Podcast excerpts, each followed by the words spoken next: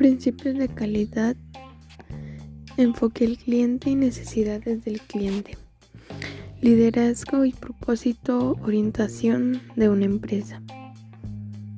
Participación del personal y esencia de la empresa. Enfoque basado en procesos, resultado deseado. Enfoque del sistema para la gestión, procesos como un sistema, mejora continua, desempeño general de las empresas, enfoque para toma de decisiones, análisis de datos y la información. Relaciones mutuamente beneficiosas con el proveedor. Estrategia e implementación.